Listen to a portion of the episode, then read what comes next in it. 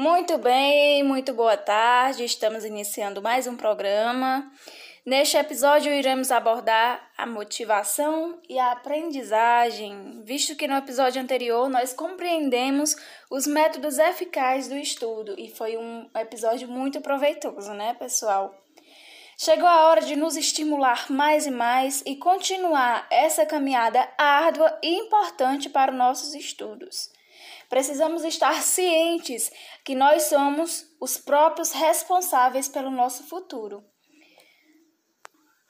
E nada melhor do que a doutora Daniele, ela que é formanda em ciências biológicas, mãe e professora. Seja muito bem-vinda, Daniele.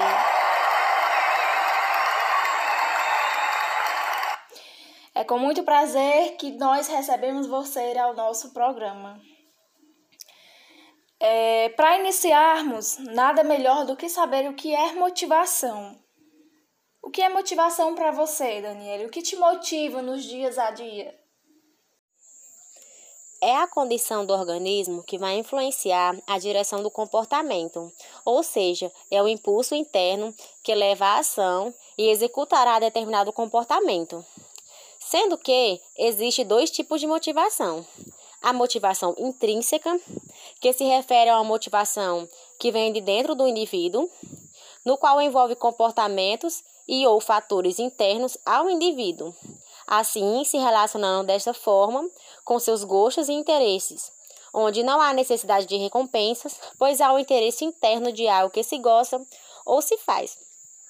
E temos a motivação extrínseca, no qual se refere a uma motivação que vem do meio externo, ou seja, é aquela que envolve fatores externos ao indivíduo, levando o mesmo a ter uma recompensa monetária, através de tarefas realizadas, tendo como função uma recompensa ou uma punição, levando o aluno a uma mobilização. Muito bem, Daniele, você fez uma abordagem de motivação muito bacana.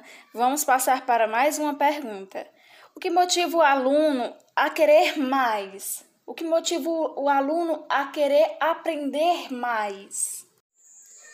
Bom, é interessante que se precisa entender, em primeiro lugar, que a motivação ela não depende só do aluno, mas também do contexto, do contexto em que aquele aluno está inserido. O aluno se motiva a querer mais e aprender mais através do contexto em que o aluno está inserido, tendo várias coisas importantes que levará o aluno a aprender através da motivação. Por exemplo, temos é, boas relações entre alunos e professores. A gente sabe que conversar com o aluno, promover o diálogo é uma das coisas mais importantes que existe para um bom relacionamento, respeitando a individualidade de cada indivíduo. Tendo esta empatia, estimular a curiosidade, fazer pesquisas e usar tecnologias para poder haver o engajamento do aluno. Excelente, doutora Daniele. Para finalizar, vamos fechar com uma pergunta chave de ouro. Qual é a importância da motivação no processo de aprendizagem?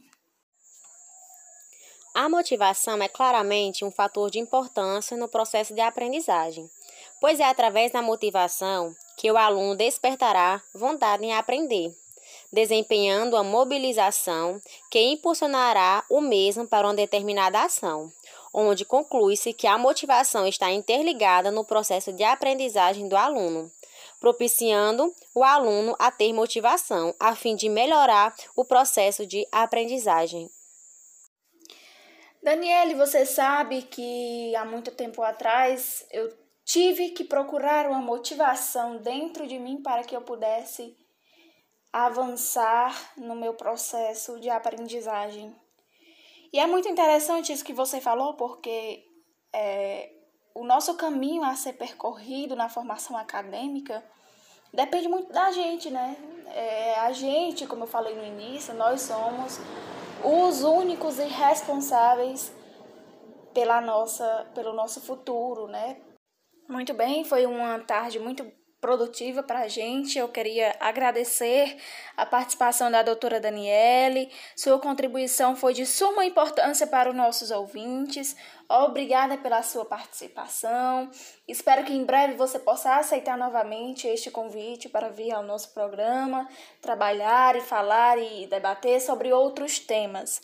Eu também gostaria de agradecer a você, ouvintes, e até o próximo próximo episódio. Roda a vinheta, Lupo!